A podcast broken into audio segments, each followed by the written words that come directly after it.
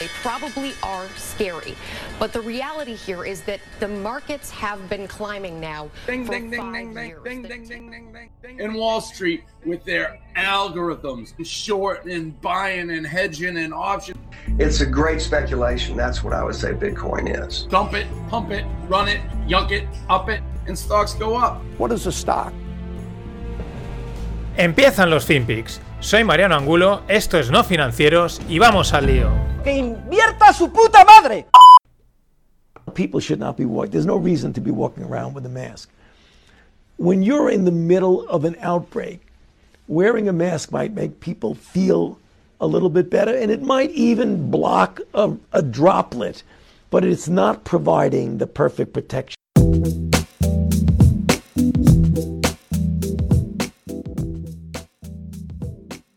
Hola no financieros, aquí tenéis al doctor Fauci diciendo que bueno, que la mascarilla protege de tirar algunas gotitas, pero que no ofrece la protección adecuada, que realmente no hay que llevarla. El doctor Fauci, el que estaba ahí, bueno, Trump se lo ventiló, era la referencia en todo este tema de la pandemia.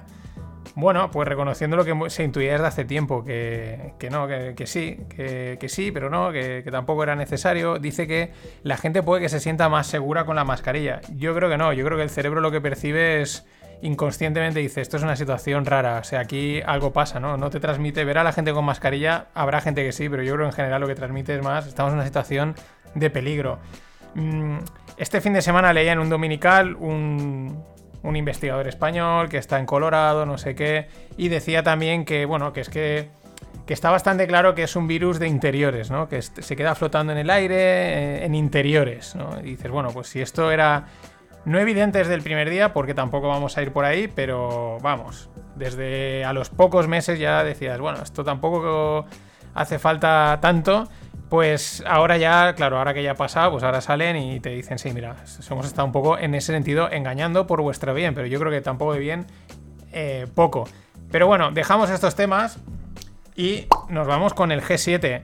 Eh, están reunidos, se han reunido. Biden dice que el tema de la pandemia aún va a durar hasta el 2022, que tampoco va a ser, se va a resolver así como así de rápido. Eh, parece que está intentando hacer bastante frente a Rusia y a China, con, pues con Europa, llamando a la Unión, etcétera. Curioso, pues luego están allí todos reunidos juntos, ¿no? Pero bueno, es parte de la geopolítica internacional y quizás de la imagen que hay que dar y también de que pues bueno, de que le están, o lo que se dice, ¿no? Que le están haciendo la pinza, lo cual tampoco sorprende mucho que Rusia y China pues quieran em, arrebatarle el puesto de líder o ponérselas difíciles a los americanos, lo cual igual tampoco está mal, un poquito de competencia, ¿no? Que no se duerma en los laureles el país de la libertad. Bueno, ¿qué pasó la semana pasada? Eh, seguimos con ello, con el tema de la inflación, salió el dato de la inflación y ¿qué pasó jueves y viernes? Pues sorpresa, porque los mercados siempre sorprenden. Los bonos, eh, los, tipos de interés debían de haber subido, ¿no? Porque si, si hay inflación, lo normal es que los tipos de interés en los bonos suban. Pues no, empezaron a caer. Cayeron.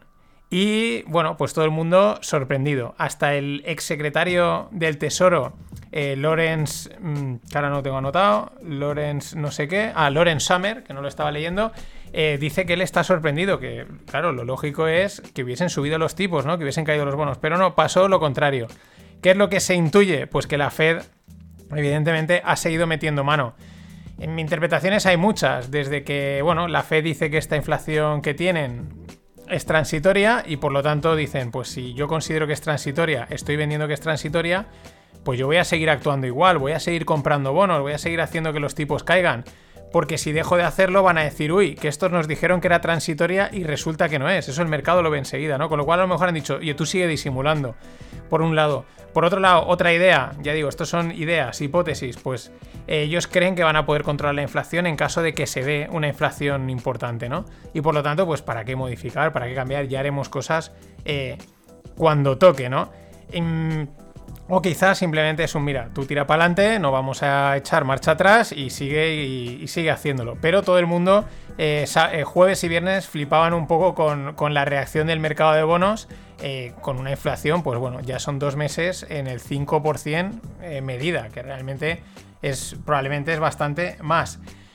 Mm, Con estas, la, os, dato- dejo un tuit muy interesante en el que hablan de las, por ejemplo, el Russell 3000 es un índice con las 3.000 empresas de pequeña y mediana capitalización americana. De las 3.000, 726, o sea, un 25% de esas empresas, con el dinero que ganan no pagan los intereses. Es decir, son empresas zombies, gracias a que a todo este dinero gratuito o de muy poco coste, de muy poco tipo de interés que reciben, ¿no? Entonces, fijaros, eh, o sea, 726 con el dinero no son capaces de pagar los intereses con el dinero que ganan. Pero es que de esas 726, 41 llevan una revalorización del 100% en lo que va de año.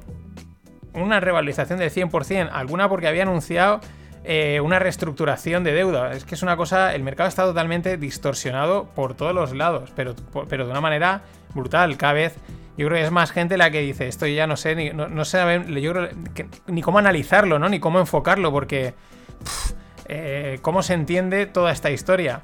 Mm, una, una idea, una idea sencilla, facilona, muy meme, pero al final dices, eh, ¿están tirando para adelante? Sí. ¿Qué otra cosa puede estar pasando? Pues ellos han creado un arma de destrucción masiva, los, los americanos, sí, un arma de destrucción masiva financiera.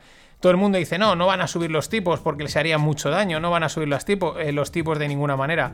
Ayer veía un tuit de una persona que está ahí en mercado y decía, bueno, pues la Fed, los Fed fans deberían de, subir, de llegar a un 3%, la gente se reía, alguien que sabe y decía, no, no, eso no puede pasar, tal cual. Ya cuando tanta gente eh, muy monger dice eso no va a pasar, pues uno tiene que empezar a pensar que es probable que pase.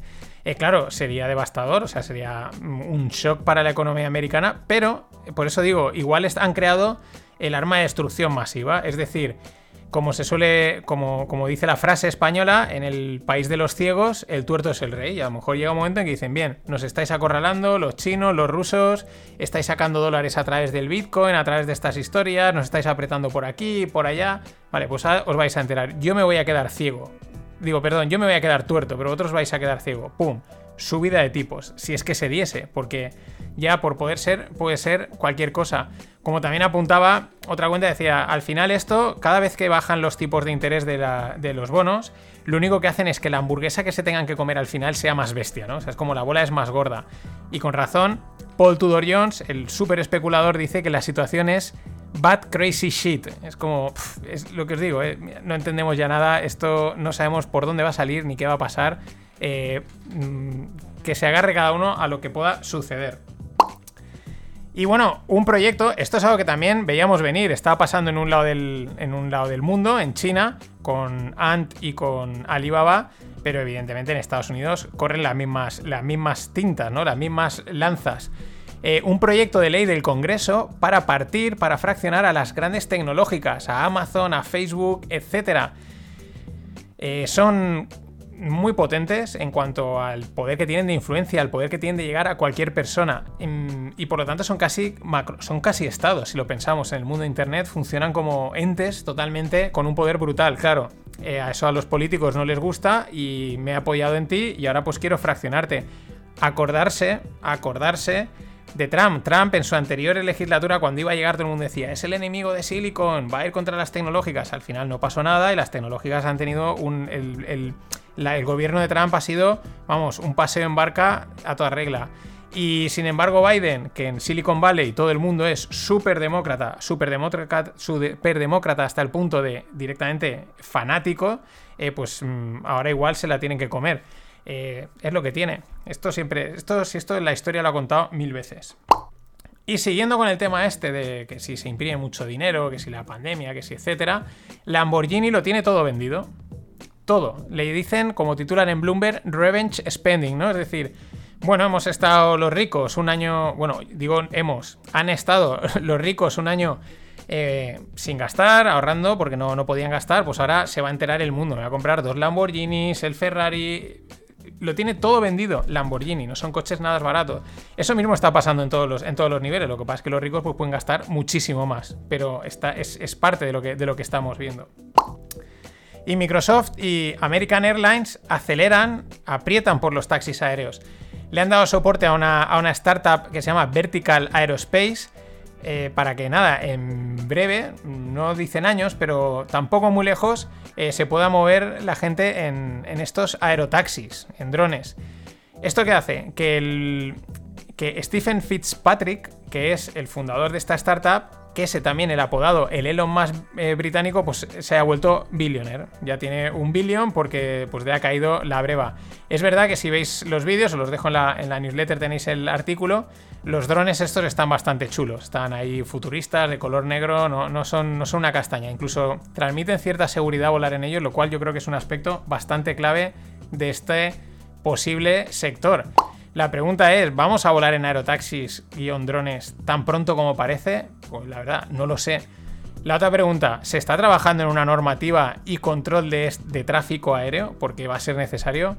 Esta pregunta la sé, probablemente no. O sea, alguien te dirá, sí, hay un borrador por vamos, o sea, esto evidentemente a los estados, y mira que está cada vez es más claro, les pillará, pues eso, mirando a otro sitio, como siempre.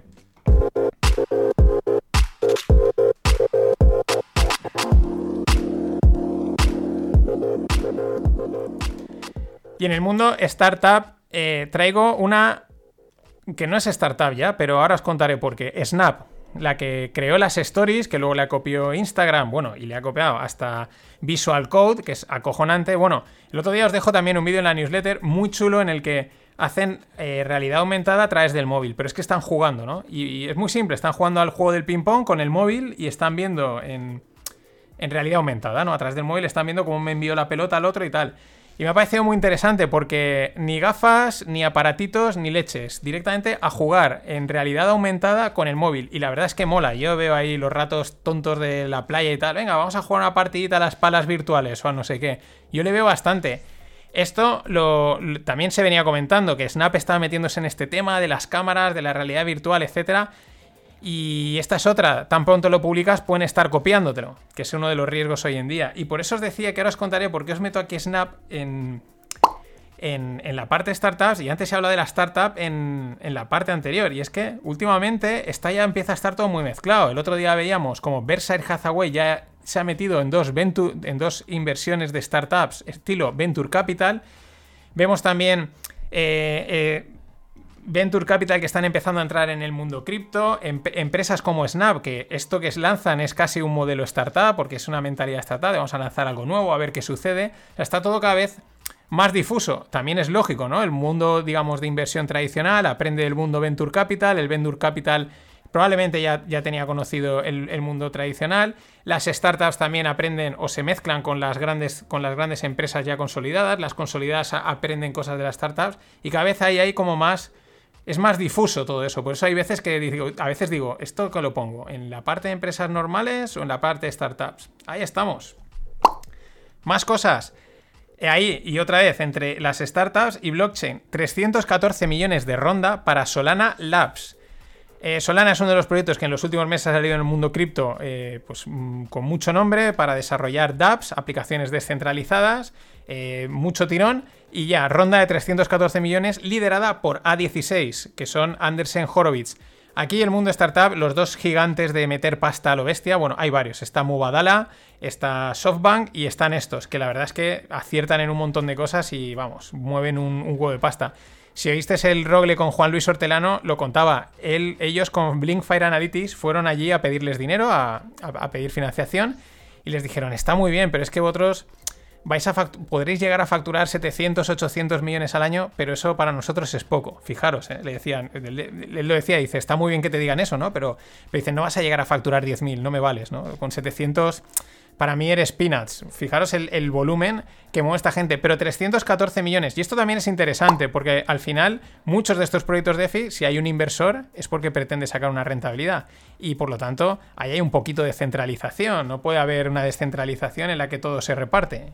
importante porque es clave también porque quizás lo mismo, estos proyectos muy techis aprenden de, de la gente financiera de siempre eh, también de la parte de marketing y dan con soluciones que quizás puedan cuajar más de lo que han cuajado hasta ahora. Unas veces por temas tecnológicos, otras veces por temas de usabilidad y otras veces por temas fanáticos, que los hay. Go our cathedral, we must coordinate. But we ain't no cathedral, no one subordinate. Every team and every project we get get far. Subvergic biologic, we work like a bazaar, yeah. Este es Vitalik, vamos a volverlo a ir. Go our cathedral, we must coordinate. But we ain't no cathedral, no one subordinate. Every team and every project we can get far. Subvergic biologic, we work like a bazaar, yeah. Sí, sí, Vitalik haciendo un rap en un escenario con unos tíos detrás haciendo el gamba. La verdad es que una otra cosa no, pero el mundo cripto lo que ha sabido entender perfectamente es el lenguaje de Internet que son los memes, ¿no? El concepto meme, friki que hay aquí. También es verdad que Vitalik no parece que tenga unas dotes sociales muy potentes y a cualquier otra persona le hubiesen dicho, sal a hacer el mono ahí al escenario y hubiese dicho, que no, no, yo tengo una imagen, soy el creador de Ethereum, me tengo que quedar a un lado. Pero él diría, ah, vale, pues salgo. Si me lo dices tendré que salir, ¿no? Es, el vídeo es espectacular, lo tenéis también en la newsletter, evidentemente.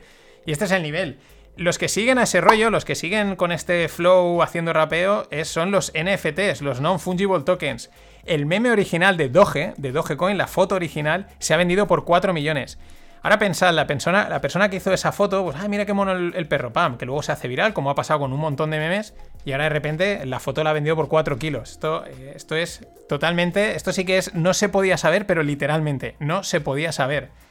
Pero récord en venta de, en, otra venta de, NFT, por 11,8 millones un avatar, no sé, habéis estado por las redes, por Twitter, habréis visto unos avatares que es una cabecita con píxeles muy simplona, de colorines así pues de muchos colores, ¿no? Muy simple, píxeles y una cabecita. Pues bueno, una de esas se ha vendido por 11,8 millones. Lo he dicho, hay burbuja, no hay burbuja, pero bueno, mm, vendido está. Ahí estamos. Y siguen, y siguen haciéndose cosas. Algunas están chulas. Tengo guardado uno para la newsletter del viernes. Bastante, bastante potente. Que dice, hostia, esto sí que no sé si vale 11, pero esto está chulo.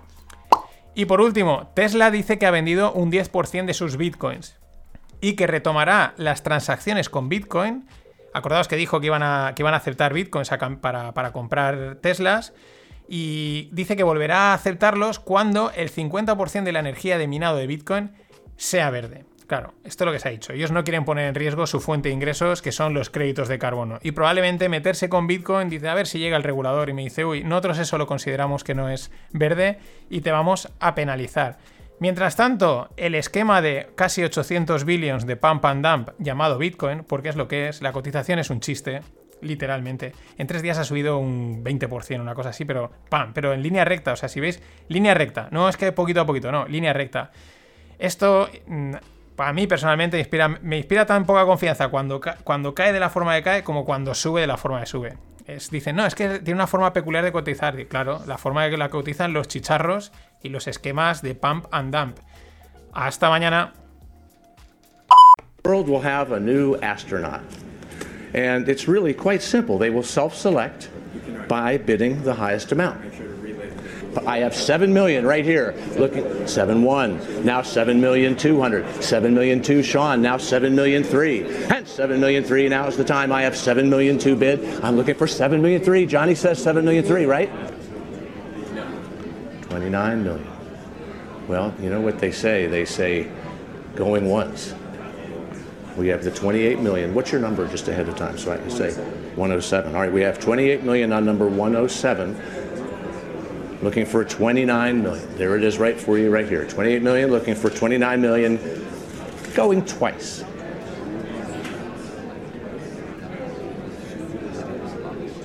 Please make sure you thank all your bidders. Thank you so much for the competition. Wouldn't be here without you.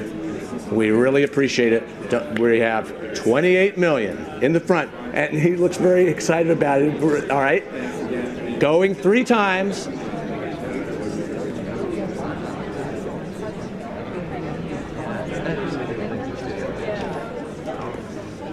Thanks, John. All right, thank you. Awesome, thank you. And that is sold $28 million to number 107.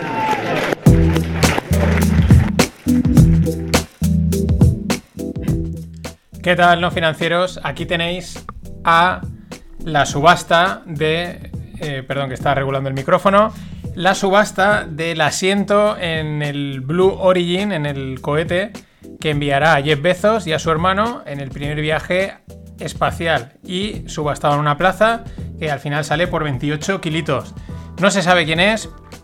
Que mola especular, molaría que fuese Elon Musk, ¿no? Y que fuese, vestido como cuando fue al Late Night Show este, eh, Saturday Night Live, perdón, eh, fuese vestido de Wario, ¿no? Y ahí pues estaría bastante guay eh, hablando, bueno, ¿qué hacemos? ¿Acabamos de irrumpir el espacio o no? 28 kilos, el viaje es el 20 de julio, así que eh, bueno, supongo que antes se desvelará esta persona, o que ha soltado los 28 millones que van a una fundación para el desarrollo del espacio y estas cosas. Más cosas, seguimos con uno de los grandes temas. Eh, el tema de los contenedores, el tema de los puertos, el tema del comercio marítimo y el comercio mundial. Os dejo en la newsletter tres tweets que os voy a comentar ahora con datos interesantes a la vez que eh, asustan. Primero, el número de contenedores pedidos en estos primeros cinco meses de 2021 es el doble de todos los pedidos entre 2019 y 2020. O sea, una cosa brutal. Eh, un desfase. Mm, como lo queramos ver, la escasez de contenedores. Pero es que en cinco meses lo de. Mm, vamos. Lo de año y pico, dos, porque tampoco especifica muy bien si es 2019-2020, pero bueno, por lo menos un año entero es. Y yo creo que se refiere a los dos. El otro. El tiempo de espera en los contenedores en Shenzhen eh, se ha disparado de medio, de medio día a 16 días. El tiempo medio de espera en Shenzhen, que es, es el tercer puerto más importante eh, del mundo de mediodía a 16 días, porque hay un brote de COVID de la variante Delta, que ya hay tantas variantes que no sabes cuál es, en la, el sur de China y bueno, pues mm, ya sabemos los chinos esto cómo lo tratan. Y es lo que parece que está afectando, aunque parece que por otro lado hay algunos puertos que están empezando a moverse de mediodía a 16 días. Esto es una auténtica barbaridad. Y también os dejo el tweet de un vendedor de parrillas, de grills, para hacer, eh, pues eso, eh, carnes a la brasa que cuenta cómo el coste unitario de enviar una parrilla en contenedor ha pasado, el coste que paga por cada parrilla, ha pasado de 25,41 dólares a 71,14. Es decir, 45,7 eh, dólares de más. Esto es una auténtica barbaridad. Bueno, mm, con estas, eh, la arena eh, o sea, esta era la de cal y ahora viene la de arena. Nunca sé, no sé si alguien sabe cuál es la buena, cuál es la mala, o son las dos malas, o yo qué sé. Pero la de cal era esa, como el dato, el dato así como, ostras, esto está poniendo mal. Eh, la de arena, podríamos decir, es el cobre está corrigiendo. Entonces estaría apuntando a un. a un, un enfriamiento de la economía, podríamos decir. Y digo que igual es la buena en este sentido porque quizá la economía está demasiado recalentada o no, vete tú a saber, es que esto al final es un jaleo que cada dato va por un lado, pero esto es cotización del cobre, no es que sea espectacular la caída, pero apunta que puede seguir corrigiendo. Interesante, acordaros también, la madera también está, está encascándole. Con todo este. Con esta movida, con este panorama, pues tenemos a Jamie Dimon, el, el CEO, el que manda en JP Morgan acordaros, Goldman Sachs y JP Morgan pues eh, son muy interesantes. Son el dúo, dinámico, el dúo dinámico, el dúo chistoso del mundo financiero, pero chistoso porque no sabes lo que van diciendo, hasta qué punto es verdad, hasta qué punto están jugando contigo, pero manejan los hilos de una manera muy importante. Bueno, pues estas declaraciones son interesantes. Dice que ellos ahora mismo están sentados en 500 billions, en 500 mil millones, en cash, en dinerito que tienen fresco. ¿Qué están esperando? Están esperando una subida de tipos de interés junto con una subida de inflación en los próximos nueve meses. Es decir, eh, están esperando oportunidades, ¿no? Porque entienden que lo que puede pasar es que hayan correcciones en los mercados si se dan este tipo de casos y por lo tanto buen momento para entrar. Hoy en Twitter había otra cuenta que decía, ojo, que normalmente una subida de tipos tampoco tiene por qué asociarse a una caída de los mercados. Sí, esto hay que ponerlo siempre la variable tiempo. En el largo plazo puede ser bueno, puede ser bueno que se suban los tipos, que se ajuste la economía, que se, deje este desfase de todo y por lo tanto Igual una, subida de tipos es buena a largo plazo, igual, pero es verdad que en el, corto plazo, o sea, en, el momento, pues sería bastante chocante. Y con esas os voy a dejar una newsletter en la, newsletter eh, que se llama Doomberg. La descubrí hace poco, está bastante guay. Es un tío que Doom es de, pues de, que el mundo se acaba, ¿no? Pero bueno, también hace el juego con el terminal Bloomberg. Habla de cosas de finanzas y es de esta gente que tiene una opinión distinta eh, against the box y son gente que trabajan en el mundo, no, no, no gente que ha aparecido por ahí. Y hace un. Bueno, habla del tema de los puertos, dice que se está produciendo una situación cuanto menos curiosa y plantea estos tres escenarios. El tercero, y hace unos días estaba como en una de mis epifanías, divagaciones, me venía una idea similar. ¿Qué es lo que dice que está pasando? ¿Qué es lo que él ve? Y cuadra bastante. Eh, bueno, por un lado que tenemos la parte financiera, lo que hemos hablado. Se está imprimiendo pasta por todos los lados, están los tipos caídos, etcétera, ¿no? La bola de deuda. Bien, problema financiero. Dos, problema, digamos, llamémosle físico, llamémosle del comercio. Lo que estamos hablando de las cadenas de, suministro súper tensionadas. y pinta que van a peor, lo que también llevamos comentando desde hace tiempo, porque lo llevan comentando los, eh, pues los CEOs, los que llevan las empresas, las que están metidas en este fregado, que dicen, esto no, de momento no parece que vaya a mejorar, incluso va peor. Bien, hasta ahí los dos, dos de los tres. Ahora viene la tercera, que es la que me parece interesante, la que también hemos estado viendo. ¿Cuál es? El efecto viral, el efecto que va a tener Internet, la viralidad en la información. Esto en la crisis del 2008 no pasaba, existía Internet, pero aún no estábamos tan hiperconectados a través de tropecientas mil redes sociales que pasa algo en un lado y enseguida reacciona todo. O sea, todo, todo reacciona. Se acaban las sandalias porque ha salido una modelo con esas sandalias. Eh, como ha salido la modelo con las sandalias, automáticamente las, las, acciones en bolsa se disparan porque la gente se ha vuelto loca a comprar. ¿Me entendéis, no? Y claro, él, él lo plantea desde un efecto negativo, ¿no? En caso de un momento así de tensión, una liada gorda a nivel económico-financiera que se podría estar gestando o no, nunca lo sabemos, eh, dice el efecto que puede tener este, esta, esta super conexión y esta reacción tan rápida que generan las redes, este efecto viral mezclado con Internet. Estaríamos asistiendo, según dice, me parece un planteamiento interesante, pues eso, a la primera liada, sería una liada económica, por no decir crisis, ¿no? Lo que sea, eh, cuya componente nueva sería ese el impacto de las redes sociales de internet que lo vemos todos los días, lo vemos con la meme stocks y cosas de estas que vi, que sí, que te dicen que están los retailers ahí, pero realmente sabemos que están los hedge funds, pero está ahí, ¿no? Está ahí el tema. Y bueno, no sé por qué ha salido el doble, el doble clic.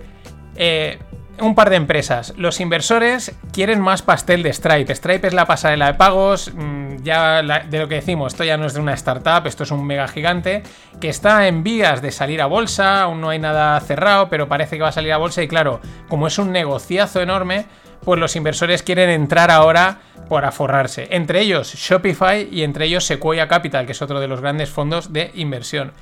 Y hablando de inversión, digo, perdón, y hablando de Shopify pues Shopify ha hecho un movimiento interesante. Por primera vez ha abierto su sistema de checkout. El checkout es la parte de pagos. Cuando haces en un e-commerce, todo lo que pasa mientras pagas, el antes, el después, pues lo ha abierto a clientes fuera del ecosistema Shopify, entre ellos Google y Facebook.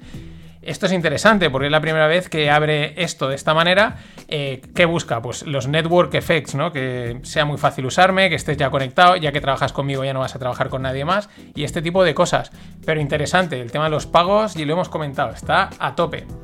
Y nada, tercera caña y tercera gilda a la que me invita Miguel Sánchez Moreno. Muchas gracias. Recordar, ahí en Coffee podéis apoyar el podcast, me tomaré cañas o las que sean, acabaré doblado o no.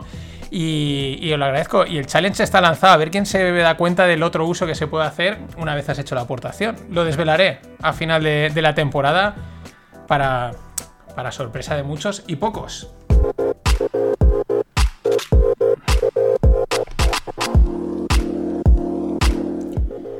Y ayer os hablaba de Andresen Horowitz a 16, que son un megafondo, porque eso ya es un megafondo de inversión de startups, los tíos lo clavan, son junto con SoftBank por los que se reparten el pastel y algún que otro, como el Sequoia Capital. Muy interesante porque han lanzado una nueva web que es de información y opinión, porque están escritas por, gente del, fondo, eh, sobre tecnología y startups. Y es interesante porque esta gente está liderando grandes rondas, apostando por negocios súper potentes, y es una web que vamos a tener que va a haber que seguir. Evidentemente la tenéis en la newsletter. Y Atai Life Science es una startup que va a salir en el Nasdaq. Con ello pretenden sacar 200 millones, valoración de 2,3 billions. Eh, está respaldada por un tío que últimamente aparece en todos los fregados interesantes. Peter Thiel, el de PayPal, el que está también detrás de Palantir, está detrás de esta. Eh, vamos, está en todo. El tío tiene una visión de libro. Y os preguntaréis, ¿qué hace Atai Life Science? Pues algo que llevó bancando desde hace tiempo, algo que hay que ir observando, pero esta ya nos deja invertir en el Nasdaq porque está cotizando. Psicodélicos. Sí, sí, Peter Thiel también está metido en los psicodélicos. Va a salir a cotizar el Nasdaq, se podrá invertir ya cuando en breve, no sé si será esta semana, la que viene, si cuando me entere os lo cuento, pero qué interesante. Y bueno, eh, mundo cripto, vamos con Bitcoin un poquito más. El director de la Oficina de Análisis Económica de holandesa apunta a la necesidad de prohibición absoluta de las criptos. Bueno, hasta aquí pues otro más, ¿no? del mundo establishment que aboga por la prohibición absoluta, porque son una competencia desleal, porque no están regulados, etcétera y cual. Bien, eh, otra de las líneas en las que la apunta es que eh, pues hay que requerir más capital a las empresas cripto porque son una empresa camino de ser un banco, una financiera, etcétera. Aquí mucho ojo porque los maximalistas y tal dicen, no, pero no lo pueden prohibir, yo lo puedo seguir gastando. Ya, ya, pero tú no estás en el poder y esta gente sí. Y si quieren, encuentran las formas, bien diciendo que no es SG, bien diciendo que lo usan los malvados hackers, o bien diciendo que es que no es vegano, por así decirlo y si, no te permiten usarlo, no te permiten tenerlo, pues no lo, van a, no lo puedes prohibir. Hay muchas cosas que, si nos ponemos así, no están prohibidas. Pero ojo porque cada vez son más las, mm, las informaciones, ¿no? O, las... Eh, no sé cómo decirlo, las, los statements, es que me sale en inglés, de, este, de, gente importante, de grandes, de grandes, de grandes, uff, me estoy liando, de grandes gobiernos, perdón. Y bueno, siguiendo con Bitcoin, el rumor es que parece ser que Goldman Sachs y JP Morgan, nuestros dos amigos, estarían montando un trading desk de volatilidad para Bitcoin. Bueno, aquí hay varias cosas. La primera, eh, mm, ojo, porque también hubo, han habido épocas, como comentaban, que se montaron muchos trading desks para volatilidad de commodities y cosas así, y volaron todos, porque son bastante complicados. O sea, tampoco es que sea esto la panacea. Claro, la realidad es que cuando tú te vas a ver las volatilidades de Bitcoin, seis veces la volatilidad del SP500, eh, pues hay unas oportunidades de arbitraje enormes. Pero claro, ¿quién arbitra una cosa que de repente sube, de repente baja? Es que es muy difícil, pero ahí a los traders de volatilidad, arbitradores de volatilidad, se les tienen que estar haciendo los ojos de decir, es que como podamos meterle mano a esto, nos hacemos de oro. ¿Qué otra cosa puede ser interesante? Pues podría aportar cierta estabilidad en el precio. Ojo, esto no quiere decir que el precio vaya a subir, al contrario, pensad en lo que sucede con el oro y la plata, que los grandes bancos, los grandes mm, financieros los tienen controlado, lo tienen fijado en un rango y de ahí no se mueve salvo que ellos quieran. Siempre se ha dicho que el oro debería valer muchísimo más de lo que vale. Así que si esta gente entra y tiene el interés que tenga en Bitcoin, tenerlo por la razón que sea, mucho ojo, porque eso tampoco quiere decir que es que se vaya a ir al millón, a saber la jugada que hacen y ojo, porque la volatilidad es un mundo, ya lo habéis visto, os lo, he ido contando, de estrategias que se cruzan unas con otras y vamos, una auténtica castaña compleja incluso para esta gente que es eh, especialista. Y con esas, por ejemplo, State Street, otra gran empresa del mundo financiero, pues parece ser que también está montando ya su división cripto. ¿Qué pasa? Que esta gente lo que necesitan es lo primero regulación, lo cual cuadra con lo que dice el holandés y otra gente, y porque claro, así ellos ya saben a qué atenerse, ¿no? Cómo pueden, eh, dónde está la línea que deben de cruzar y no, a qué pueden atenerse y a qué no. Pero también por otro lado, yo creo que esta gente lo que necesita es, vamos a dejarnos, vamos a dejar esto que sea para los mayores, dejarnos jugar a nosotros y luego el que quiera que se meta, porque esto funciona así.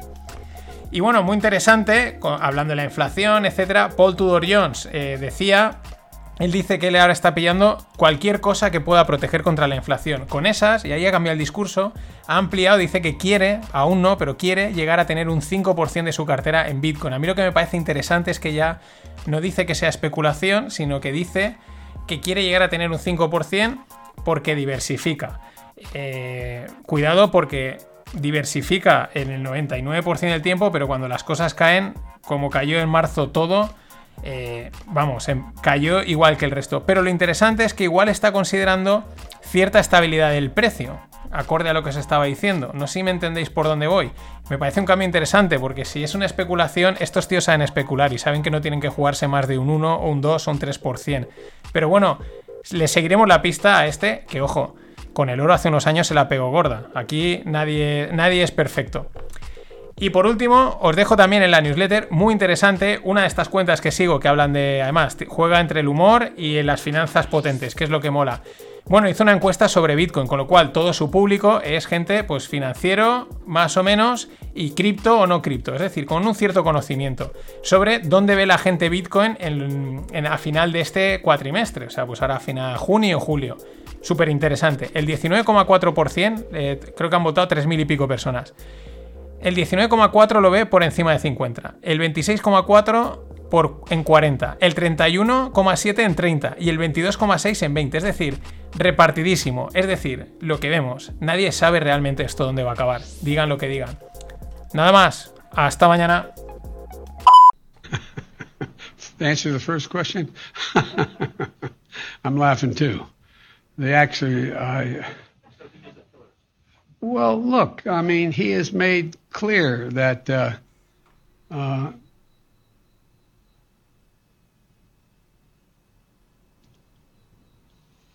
the answer is I believe he has in the past essentially acknowledged that he was, uh, there are certain things that he would do or did do.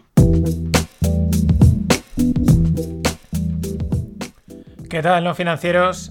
Este que veis es Biden y la pausa no era una pausa, es que se queda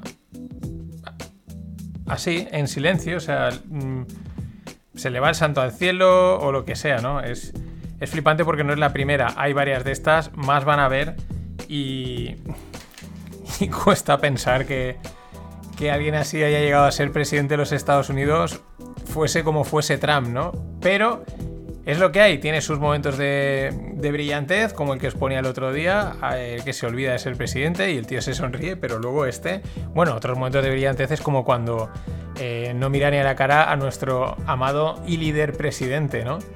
Eh, espectacular eso también. Pero bueno, vamos a los mercados, vamos al tema que es, claro, es que esto sigue dando y salen cosas súper interesantes o eh, aterradoras. Por ejemplo, los junk bonds, los bonos yankees, los bonos, o sea, yankees no de yankees, sino de junk, de, de bono mierda, bono basura, por así decirlo, están en otro mínimo de rentabilidad, al 3,84%. Es decir, Normalmente los high yield bonds, que se le llaman para que sean así vendibles, pero también se les dice luego junk bonds, trash, como lo queráis ver, ¿no? Son bonos pues de gente con una calidad crediticia dudable y por lo tanto, pues si necesitan pasta, tienen que pagarlo. Tienen que pagar un buen tipo de interés, ¿por qué? Pues porque hay riesgos de impago. Por eso es un junk. Pero están al 384. O sea, Vamos, el bono a 10 años, el otro día ponían así un eso de broma de, bueno, por el 1,5 o, bajando. Una cosa fuera de lugar, porque claro, eh, los bancos centrales se dedican a comprarlo todo. Pero es que este otro que os dejo en la, el gráfico es espectacular, lo tenéis en la newsletter. Es el bono griego a 10 años. Digo, perdón, a 5 años. En negativo. O sea, el bono griego en negativo. Pero ya no es que esté en negativo, le dirás, bueno, pues es que están todos en negativo. ¿Qué me estás contando, no? Es la evolución del bono. Claro, acordaros, Grecia tuvo el problema de que si salía del euro, del euro, la deuda, etcétera. Bueno, en torno al 2013, este bono daba un rendimiento del 60%. Del 60%. Este 60% no lo dan ni en muchos eh, sistemas DeFi, cripto, que dan unas rentabilidades brutales. No. Un 60% te pagaba el bono a 5 años, 60% anual. Eh, ojo. O sea, es que es una barbaridad. El 2013, claro, era el, cuando estaba la, que si se rompía la Unión Europea, el problema de Grecia, etcétera. Claro, tras la intervención, si veis el gráfico, la caída es vertical, o sea, cae directamente en línea recta del 60% al 5%. ¿Eso qué quiere decir? Que el, que el de 60% lo tenía comprado por 4 duros y al día siguiente pues se había revalorizado el bono en precio una barbaridad, cayó al 5%. Pero es que luego vuelve a repuntar al 35% de interés en, en entrado 2015 y desde entonces ahora está en negativo. O sea, es una cosa mm, casi, yo creo que es casi una aberración, sobre todo conociendo un poco la, la situación. Si fuese un país, una cosa de estas así un poco más extraña, diría, bueno, pero, pero esto está dentro de la Unión Europea, eh, bueno, una cosa fuera de lugar. Es un ejemplo de, de la política monetaria de los mercados distorsionados que tenemos en los últimos tiempos. Y hablando de movidas, de movidas que pasan en cotizaciones y en productos así un poco raros que muchas veces no nos enteramos, García Carrión es una empresa aquí de España que hace vinos, el vino Don Simón, mítico, y los derivados. ¿Qué pasa? Pues que tiene pérdidas de 75 millones de euros por una exposición en derivados relacionados con el tema de la divisa, ¿no? Para cubrir importación, bueno, sobre todo será exportación. Eh, ahora entra. ¿Quién está ahí en tela de juicio? BNP, los franceses.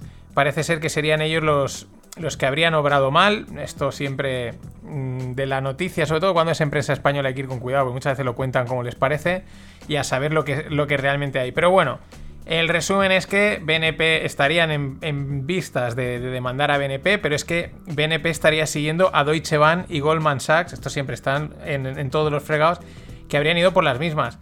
Eh, son derivados asociados al cambio de visa que no salieron bien. También parece ser que los directivos y los responsables de las entidades financieras pues tampoco obraron correctamente. Vamos, alguna jugarreta tiene que haber ido.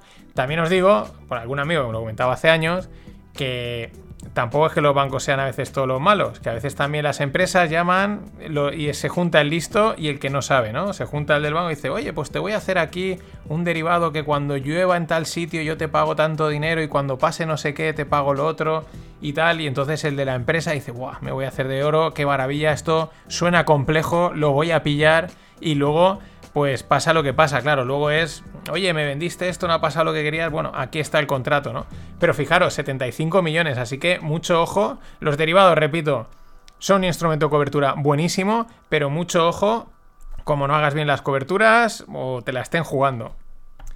Y eh, Estados Unidos y eh, la Unión Europea llegan a un acuerdo para acabar con la disputa comercial sobre los subsidios de Airbus y Boeing. Había ahí una pelea que si tú me das tal cual, al final Boeing, aunque es una empresa privada americana, Airbus es, sí, es privada, pero también la Unión Europea está muy metida y parece que así, eh, pues con esto del G7 y tal, y pues bueno, liberan tensiones, eh, acuerdos y tal, porque el frente chino, ruso, al final aquí está todo conectadísimo.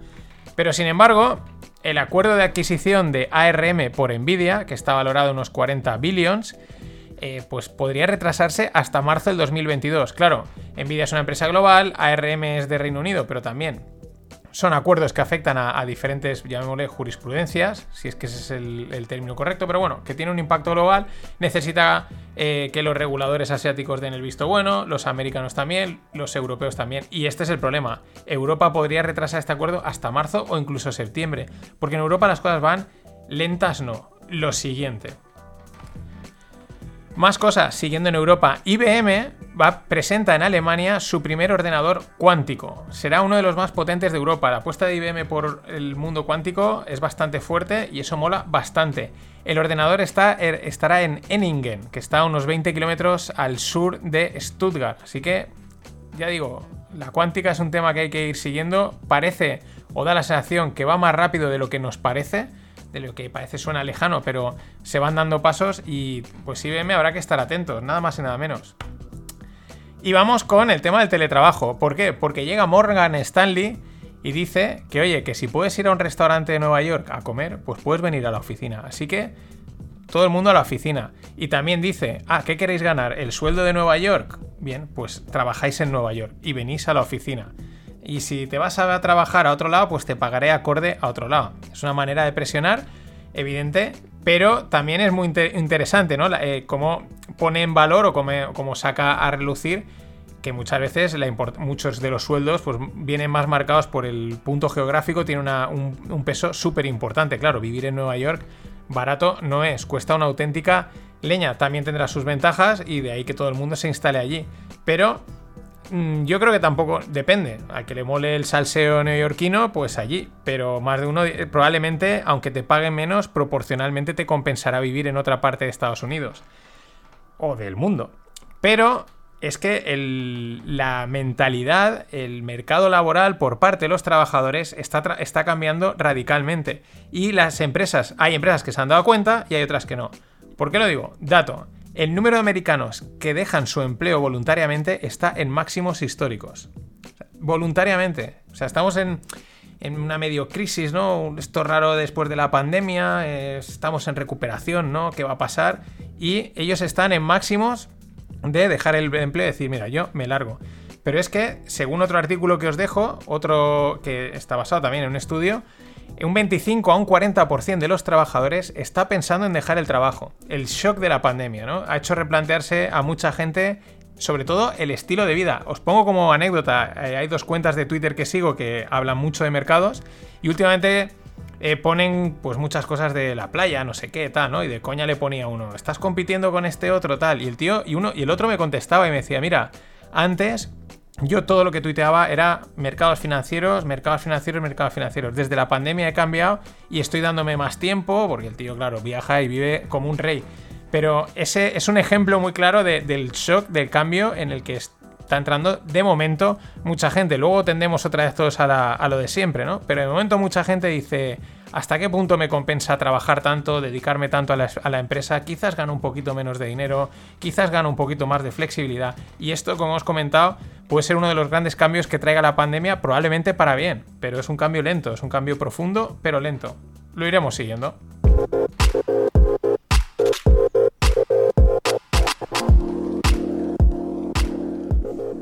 Y hoy en Startups, pues producto nacional desde España. Primera, Lingo Kids, que es una plataforma para enseñar idiomas y, también pues eh, otras áreas y desarrollar otras áreas como la creatividad y la comunicación. Evidentemente, como bien dice el nombre, es Lingo Kids, es para público infantil. Bueno, está en una ronda de 40 millones, tiene ya prácticamente la ronda cerrada. Lo interesante es que quizás es probable que también entre Tencent, el gigante asiático de las tres super tecnológicas que hay en, China, Tencent que eh, entraría en Lingo Kids, están valorándolo y sería su primera inversión de este tipo en España. Así que mucho ojo que estos vienen cargados de, de, pasta, ¿no? Y hay que tenerlos en cuenta, también son un buen apoyo, ojo, y ronda de 40 millones, no está nada mal. Y luego una de estas historias, que además es que, o sea, mola, yo la voy a contar, pero luego de repente te das cuenta que está publicada en un medio extranjero, en TechCrunch, que es una de las referencias que hablan mucho de startups, y es la historia de una española. ¿Y por qué no la conocemos? Pues porque aquí esas cosas no las damos a conocer. Porque no. Porque no. Os hablo de Raquel Urtasun. Es una pamplonica, es decir, de Pamplona, pionera de la inteligencia artificial. Eh, fue, lo voy a decir en inglés porque creo, mola más, ¿no? Chief, eh, Chief Scientist de Uber. Es que sería como jefe científico. Suena un poquito más raro, ¿no? Mejor Chief Scientist de Uber. Bueno, pues lanza una startup llamada Waabi, con el objetivo de acelerar el despliegue de los vehículos autónomos. Bueno, pues la serie A, que es una de las primeras rondas, normalmente está la ronda semilla, la presemilla, la semilla, que son como las de iniciación, pequeñas ronditas para arrancar y tal. Pero la, primera así importante es la serie A, pues ya 83 millones que se ha levantado para financiar esta Wabi. Quiere facilitar totalmente el, el desarrollo y el despliegue de los vehículos autónomos. Es una española y no la conocíamos, bueno, habrá gente que la conocía, pero mmm, de estos, pues como lo de Flywire, como otros y otros tantos que que así estamos. Por eso luego el, presidente Biden ni nos mira a la cara. Sí, sí, porque al final es como si no nos mirase a todos. Más cosas. Eh, volviendo al tema ahora ya en cripto, Bitcoin, un poquito más, volviendo, retomando un poco el tema de Salvador, que sigue, sigue coleando y salen cosas interesantes. Bueno, análisis interesantes en lo que los maximalistas llaman el food. Food es eh, fear, uncertainty and doubt, ¿no? Miedo, dudas e incertidumbre. Esto es lo que te echan en cara en cuanto uno plantea dudas, en cuanto uno intenta pensar enseguida, ah, eso es food, eso es food, ¿no? Bueno, pues en el Bitcoin Food se encuentran análisis y opiniones muy interesantes, pueden ser ciertas o no, y una de las que os voy es a comentar hoy. Entre otras viene del que os hablé ayer, de Doomberg, porque la verdad es que los dos últimas newsletters que ha enviado con ideas interesantes, ya digo, serán o no serán, pero por lo menos hacen pensar. Antes de eso, lo que también os avisé, los bonos. ¿Qué ha pasado con los bonos del Salvador? Pues que han sido los que peor desarrollo han tenido, los que peor han funcionado en estas últimas semanas. Eh, de los países emergentes. Lógicamente, pues estás metiendo un activo de riesgo en tu sistema financiero. Luego ya está el tema de cómo lo meten, que realmente no lo acaban de meter, pero lo meten. Pero lógicamente, esto el mercado no se anda con tonterías, sobre todo con los bonos salvo que te los compre la Fed, el mercado no se anda con tonterías, porque al final es deuda y esto tiene que estar muy bien atadito. Otra cosa que se me olvidó comentar, la verdad es que la idea está chula, es que pretenden, como tienen allí volcanes, pretenden utilizar la energía que genera el volcán para minar Bitcoin. Oye, pues no está nada mal, es una, es una buena forma.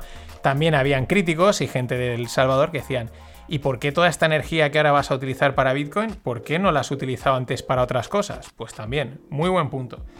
Y vamos con Dumber, que me mola lo que, lo que plantea. Él dice, bueno, por un lado está el tema del Tether. Recordad, el Tether, el USDT, el dólar Tether, es un dólar tokenizado, por así decirlo. Es decir, lo que te dicen es que por cada dólar de verdad que meten en la cuenta, ellos generan un dólar cripto, ¿no? Para poder comprar lo que sea. Siempre han habido, si siguen habiendo dudas, sobre si están todos los dólares Tethers creados, están realmente respaldados por dólares de verdad. Esto pasa como lo de si Bitcoin es renovable o no. Unos dicen que sí, otros dicen que no, no era renovable, sí. Bueno, el debate. Y aquí pasa lo mismo, hay quien dice, sí, sí, está totalmente respaldado porque hay un informe por ahí que lo dice. Y hay otros que dicen, pues nosotros tenemos nuestras dudas de que esto esté totalmente respaldado. Que... Y ya, ya no es que esté totalmente, sino cuánto de respaldado está, ¿no? Porque entonces sería un auténtico scam, una auténtica estafa.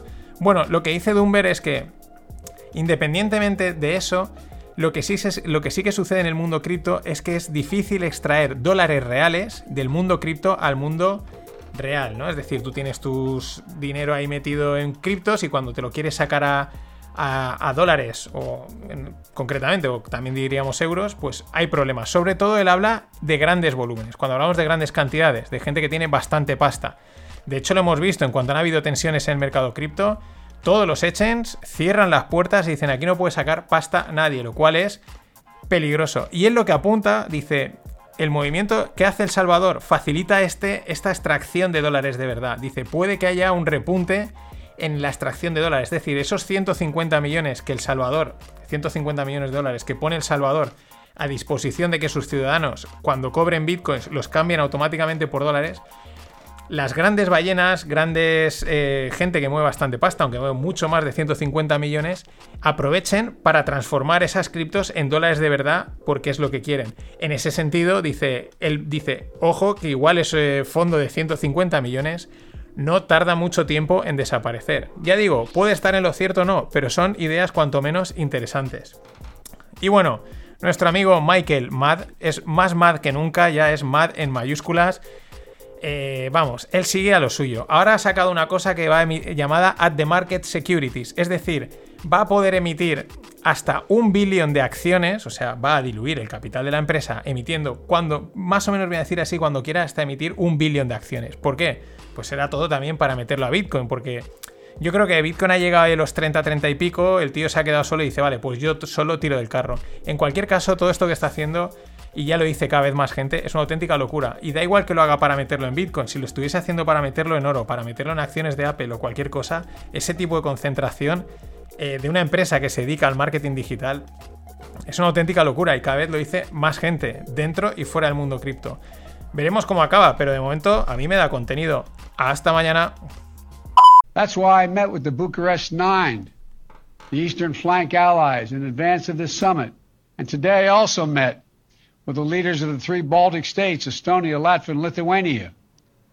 I shared with our allies that I'll convey to Pres- what I'll convey to President Putin, that I'm not looking for conflict with Russia, but that we will respond if Russia continues its harmful activities. And we will not fail to defend the transatlantic alliance or stand up for democratic values.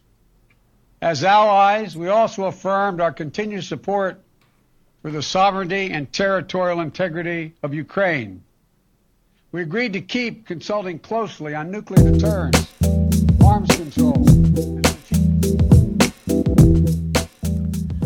¿Qué tal, los financieros? Aquí tenéis a nuestro amigo Sleepy Biden hablando en la cumbre de la OTAN. Eh, no quiero conflicto con los rusos, pero si siguen liándola, nos vamos a defender. Defendemos la democracia y toda esta historia, ¿no? Están ahí como mm, te doy una de cal, una de arena, pero luego se reunieron. Y bueno, pues ese es el juego geopolítico que no sabes hasta qué punto igual son super colegas o no. Las cosas como son, porque esto es todo una a veces una pantomima. Eh, o a lo mejor la pantomima es tan pantomima que es real. Es que no lo sabemos. Mientras, Putin decía que las condiciones no son adecuadas para que se reúnan en Rusia. De hecho, tuvieron una reunión ahí donde están, no sé, no sé ya en qué país europeo están. Pero que, digo, porque no son las condiciones. O sea, ¿qué pasa? Que tiene malo Rusia. O sea, que, o sea, tú mismo dices, es que como venga nos lo cargamos, ¿no? Suena eso, ¿no? Las condiciones no son las adecuadas para reunirnos en, Rusia. Bastante, bastante llamativo. También es llamativo porque estos. Eh, claro, los rusos. Me hace gracia esta otra frase de Putin que dice no queremos altercados eh, tipo Black Lives Matters. O sea, no queremos Black Lives Matters en Rusia. Dices, si es que no vais a tener, si, si, o sea, quiero decir, si ahí tal y como lleváis las cosas, no va a pasar, ¿no? Curioso, llama la atención. Y si hemos hablado de Estados Unidos, hemos hablado de Rusia, pues hay que hablar del tercero en discordia China. Pero por otro tema, muy interesante, están intentando bajar los precios de, las materias primas, como apunta Javier de Blas, que está muy bien en Twitter, es un periodista español en Bloomberg. Eh, primero llevan un tiempo como mm, intentándolo a nivel verbal, ¿no? Como con, con, unos discursos muy, muy serios y tal, para intentar bajar el precio de las materias primas, pero parece ser que como eso no está funcionando, evidentemente pues eh, anuncian que van a vender parte de sus inventarios estratégicos y piden a las empresas que reduzcan su exposición a los mercados financieros. Estos tíos juegan, eh, vamos, todas las, todas las bazas posibles, pero muy interesante, ¿no? Dice, bueno, le está perjudicando, o sea, ellos mismos han estado comprando a lo bestia y ahora eso mismo que les está volviendo a perjudicar, dicen, pues nada, vamos a vender nuestros inventarios estratégicos. Qué suerte tener inventarios estratégicos. Lo mismo sucede con los que ya comentamos, los rare earths, es decir, por ejemplo, el Cerium, el Dysposium, el Europium, el Lanzanum y algún otro que hay por ahí. Son los metales raros, los rare earth, de los que China los tiene todos controlados. En la newsletter os dejo el enlace a la infografía donde eh, muestran la exportación de estos metales que yo no oía ninguno. El que más me ha llamado la atención es el Europium, que lo exportan muchísimo a, Holanda. Pero vamos, tienen el control total de estos metales. Luego si se disparan, que no digan, es cosa vuestra, vosotros os lo habéis buscado. Y ayer hubo reunión del FON, del Jerome Powell, G. Pau y su pala de oro. Eh, salió a dar ambigüedades, como siempre. Discursos siempre son muy ambiguos, muy. no está muy claro. Eh, directamente no tocan tipos, ¿vale? Los tipos se quedan fijos, eh, era también evidente, aunque bueno, pues a la prensa las horas previas les mola el, ¿y si suben tipos? ¿Qué pasará, no? Pero nada, se queda todo igual. Dicen que nada hasta 2023, 2023, 2024. Aunque por otro lado, mucha gente ha interpretado su discurso como más hawkish de lo esperado. Hawkish es... Eh, alcista de tipos. Dobis es lo que han hecho, no tocar tipos y llevarlos hacia abajo, ¿no? Como más Hawkis. Yo no sé si es que es como eh, mirar Hawkis donde no hay, ¿no? Pero lo han interpretado como más Hawkis. Eh, por otro lado, que también dice que la inflación continuará unos meses, que podría ser mayor de lo esperado, pero que están dispuestos a actuar y que si actúan la tendrán controlada. Bueno, con estas que ha hecho el mercado, ¿qué hizo lo primero? El euro, el euro dólar pegársela, pero pegársela rotundamente. Y luego volver a llevar a todo el mundo de calle, ¿no? Decir, pero ¿qué está pasando? Es decir, eh, no tocan los tipos, pero suben, suben los bonos, cae el dólar, eh, perdón, cae el oro, el SP plano, todas las materias primas cayendo y dicen, pero si es que estás hablando como de aquí a 2023, o sea, la mayoría de gente decía, mira, lo entiendo y no lo entiendo. O sea, es como, bueno, pues en estos momentos en los que, que vivimos, pero esa es la situación. Ya digo, mm, hay una interpretación como que es más hawkish, pero ojo, que está hablando de 2023, aunque hay algunos que dicen, ojo, que esto va a venir antes. Mm, bueno, a veces es llenar contenido, ¿no? Pero es lo que hay y lo comentamos. Así que G. Pau sigue con su pala. Y la que sigue a la suya es Cathy. Cathy Wood, nuestra amiga Cathy Wood, es una contraria de libro y hay que. Eso también hay que eh, mm, reconocérselo, ¿no? El tema es el siguiente, ¿no? Esta semana sale la firma Hinderburg Research. Es una, firma, es una firma de análisis de las que se llaman short sellers, porque suelen analizar empresas que ellos creen que están mal, que, o que, no ganan lo que tienen que ganar, y por lo tanto, cuando hacen un análisis es para, pues para decir que hay que venderla, que va a caer, ¿no? De hecho, de ahí el nombre Hinderburg, Hinderburg Research. Acordaos el Zeppelin Hinderburg que se fue al, vamos, al traste, ¿no? Bueno, el tema es que esta semana sacan un informe en el que dicen que la empresa DraftKings, pues nada, que no es lo que parece. No es que sea una estafa, pero que hay que ponerse corto. Eh, según lo que dicen es que DraftKings, que se dedica a los juegos basados en deportes y en ligas, de estos de pues, la NBA y todos estos juegos, los jugadores y toda esta historia, pues eh, según ellos dicen, lo que están haciendo es quemar pasta a tope en promoción y marketing y bueno, pues esto es lo que está haciendo la gran mayoría de las startups, quemar y quemar dinero en marketing, pero, lo que dice, pero por otro lado dicen, las evidencias que hay es de que los clientes de este sector eh, no son especialmente fieles. Es decir, sí, estás muy bien, te estás gastando pasta para captar clientes, pero no es un cliente fiel, es un cliente que se va a cambiar enseguida. Bueno, ¿qué hizo eh, DraftKings? Caer, ¿no? ¿Y qué hizo Cathy? Comprar hay gente que ha dicho, oye, tampoco es tan mala jugada, tampoco la crucifiquemos ya, ¿no? Pero me gusta porque ella, esa también hay que reconocérselo, ¿no? Ella, ah, que es, pues yo a la contraria, a la contraria de todo. Te puede salir bien o te puede salir mal. Y ojo a esto, Waymo, la startup o no startup ya, porque es ya de desarrollo de coches autónomos, que en la que estaba soportada por Google, ahí, pues bueno, hasta cierto punto, cae un 80% de valoración. No cotiza, Waymo no cotiza, pero ha caído su valoración un 80%, de 30 billions a 200 millions. Parece ser que... Bueno, pues debe haber... No, no es fácil esto del coche autónomo, está claro, ni del coche eléctrico tampoco. Y por mucho que le metas, es un puede que sea un claro ejemplo de que por mucha pasta que le metas, no, no todo a veces consiste en tener dinero. Al mismo tiempo, estaría pensando, estarían preparando lanzar robotaxis junto con Renault Nissan, que van juntas en Francia y en Japón. Bueno, pues estaremos al tanto, pero curiosa la caída, ¿eh? De 200, de 30 billions a 200 millions y, apuntaban muchísimo por Waymo. Pero bueno, estas nunca se saben, de un día para otro repuntan y sacan una tecnología que te cagas. Y todos dicen que lo de Telefónica es un ERE. ¿Qué es lo que es lo de Telefónica? Pues hoy ha salido que sacan una prueba piloto eh, para probar la jornada de cuatro días, y, pero es que lleva asociada una reducción de sueldo. Aunque dicen, no, pero hay un acuerdo para compensarlo en un 20%. Ya, ya, pero tú das cuatro días y reduces el sueldo. Y la mayoría de la gente dice, esto es un ERE, un ERTE, es una... Em, disimulado, ¿no? Para que no te digan nada, pues hacemos esta jugarreta y ahí está. Lo cual, pues igual, oye, si es necesario, se hace. Pero no deja de ser llamativo, pues el juego este, sobre todo aquí en España, estas grandes empresas, es que tienen una forma de comunicar, yo creo que muy, muy política. Y eso no es bueno.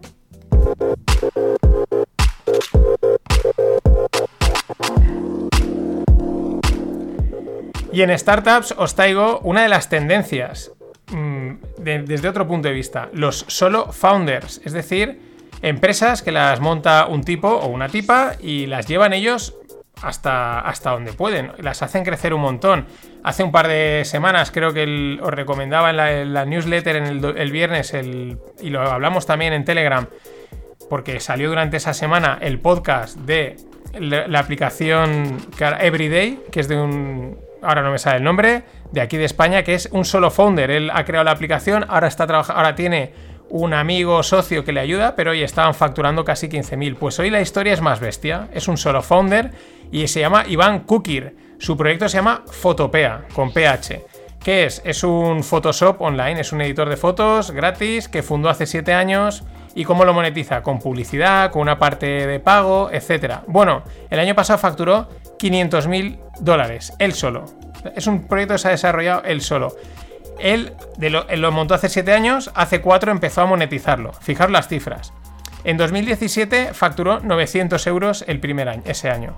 En 2018, 20.000 euros eh, durante 2018, eh, perdón. 2019, 230.000. Fijaros el salto, es que Internet es así, lo que le llaman el, el, palo de joystick. Estás ahí como plano y de repente hace boom. Fijaros, de un año a otro multiplica por 10 la facturación, 230.000. Y este año ya está en 500.000. Pero luego tiene datos curiosos. Él dice que tiene 300.000 usuarios diarios, es una barbaridad, y solo paga 45 dólares en servidores. Eh, pues pongo, os digo así, nosotros en YoQuire que tenemos eh, 10, 15 mil usuarios, no, 7 mil usuarios, creo que diarios algo así, ahora me estoy perdiendo, pero pagamos 60 o 70 dólares, ¿eh? Y lo, y lo estamos haciendo bien. O sea, el tío es que este es un genio, pero fijaros, 500 mil pavos él solo. Dice que al principio eh, le daba palo decir que era él el único detrás de ese proyecto, porque iban a pensar que era una mierda, que, que, pobre y tal, pero lo dijo, oye, pues si lo estoy haciendo yo y voy a mi marcha, pues ¿por qué no lo voy a decir? Pues ahí está, pintándole la cara a todo el mundo. Y esto es lo que decía que es una de las tendencias que yo creo que cada vez se van a oír más, porque hay tecnologías que permiten apalancarse. Los solo founders, una persona sola eh, se apalanca a nivel tecnológico, utiliza, puede subcontratar cosas y una sola, y hay ya varios casos de que ellos mismos se apañan y se lo llevan todo solo gracias a la tecnología. La otra tendencia la mencionamos en el podcast con José Manuel y con Juan Luis Hortelano, que era el no code, el, el, ir sin código. Y la otra, que cada vez también se ve más, es el bootstrapping, es montar las empresas como se han hecho toda la vida. Lo que pasa es que el mundo startup es levantar rondas y rondas, pero creo que son tres cosas que cada vez se oyen más y van más en la línea de Salín, ¿no? No, no meterse mucho fregado y tal, que también está bastante bien. since you bought us there, when it comes to crypto, How are you thinking about it? We just saw the first billion dollar deal happen in this space. Does it make sense for you to be either investing your own personal money in it or starting a business at Moelis that starts to address cryptocurrency markets? You, you know, maybe on the personal side, definitely on the business side. We are focused on uh, having expertise, and we do. Um, it's a big market. There's a lot of capital in there. There's a lot of uh, projects in the space. There's a lot of uh, people trying to make it, you know, improve the rails. So as I said, um, you know, it's like the, the gold rush of 1848. A lot of people didn't know if there was gold in the ground, but Levi's made a business selling jeans, and Wells Fargo made a banking business selling banking. And, and I believe our business is selling the picks and the shovels. Um, so, you know, we, we, we have to know what people want, what picks and what shovels they need, what tools they need to be successful, and try to provide them. Um, and, and then just watch the space and try to continue. Este que oís es Ken Moelis, eh, bueno, el CEO de Moelis Company, que es una firma de inversión independiente. Y qué inteligente lo que dice. Le preguntan sobre cripto y dice, esto es como la fiebre del oro de 1848. La gente fue a buscar oro, pero los que se forraron fueron los que vendían showers, ¿no? las, las, palas o los que montaron cuentas de banco. Y dice, pues ahí es donde estamos nosotros. Estamos entendiendo el panorama, el mundo cripto y estamos viendo eh, qué necesita esta gente, cuáles son las showers, eh, porque es ahí donde hay pasta. Esta es la visión de, crack, de listo, de...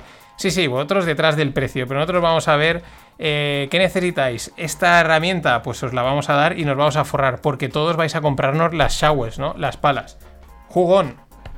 Bueno, siguiendo, McLaren construye plataforma de NFTs. Los NFTs, mm, vamos, por todos los lados. Sobre todo el tema de merchandising es que está clarísimo, los equipos lo están viendo de primera. Pero construye una plataforma de NFTs McLaren en Tezos. Esto es interesante porque ya hemos visto Audi con Elron. Al final, las empresas lo que quieren es, eh, bueno, una cierta, yo creo que agilidad, facilidad. Y muchas veces estas otras blockchains no tan conocidas eh, tienen eso.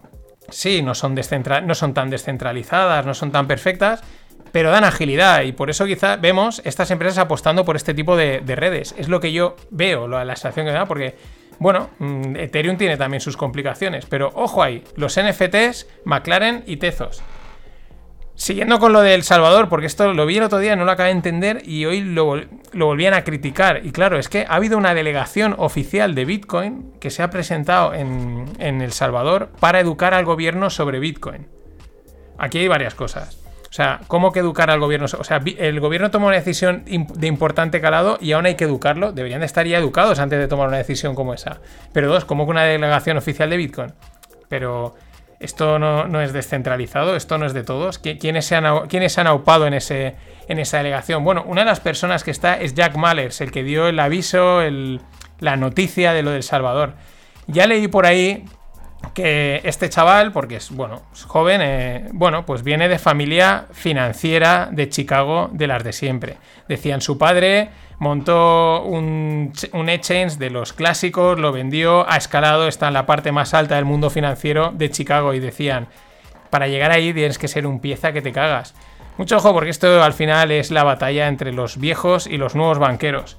Como bien apunta Chris Black, que mola mucho seguirlo y el tío es un purista, pero bien, ¿vale? No, no un maximalista. El tío apunta donde toca. ¿Qué es lo que dice? Dice A16Z, que es Andersen Horowitz, que esta semana hemos hablado bastante de ellos porque han salido bastantes cosas del mundo startup. Dice, podrían ser el JPM, el, el, el JP Morgan 2.0. ¿Por qué? Porque están entrando muy fuerte en el mundo de FI, están invirtiendo en un montón de proyectos y, claro, de eso de alguna manera los están modelando a su rollo para poder también sacar un partido económico, lo cual elimina el DeFi, el de centralización, y ahí hay un punto de centralización. Y no le, no, le falta razón. Como ejemplo, tenemos, y esta es, es triste esta noticia, la propuesta que surge de incluir un miembro del World Economic Forum, es decir, sí, sí, los del Gran Reset, en el comité de gobernanza de Uniswap. Uniswap es un proyectazo que mola mucho, descentralizado, etcétera pero ya van a meter ahí también uno de Harvard, uno del este del World Economic Forum, que todo apunta a ir poquito a poquito eh, metiendo la mano donde no toca. Una pena, pero es que al final igual no va a ser ni convergencia, que es lo que debería ser, sino que va a ser convergencia mundo fiat, mundo cripto, sino pinta que va a ser absorción, overtake o como lo queramos llamar. En fin, nada más. Este fin de toca granos con Greg y la semana que viene, más FinPix. Always look on the bright side of life. Always look on the light side of life.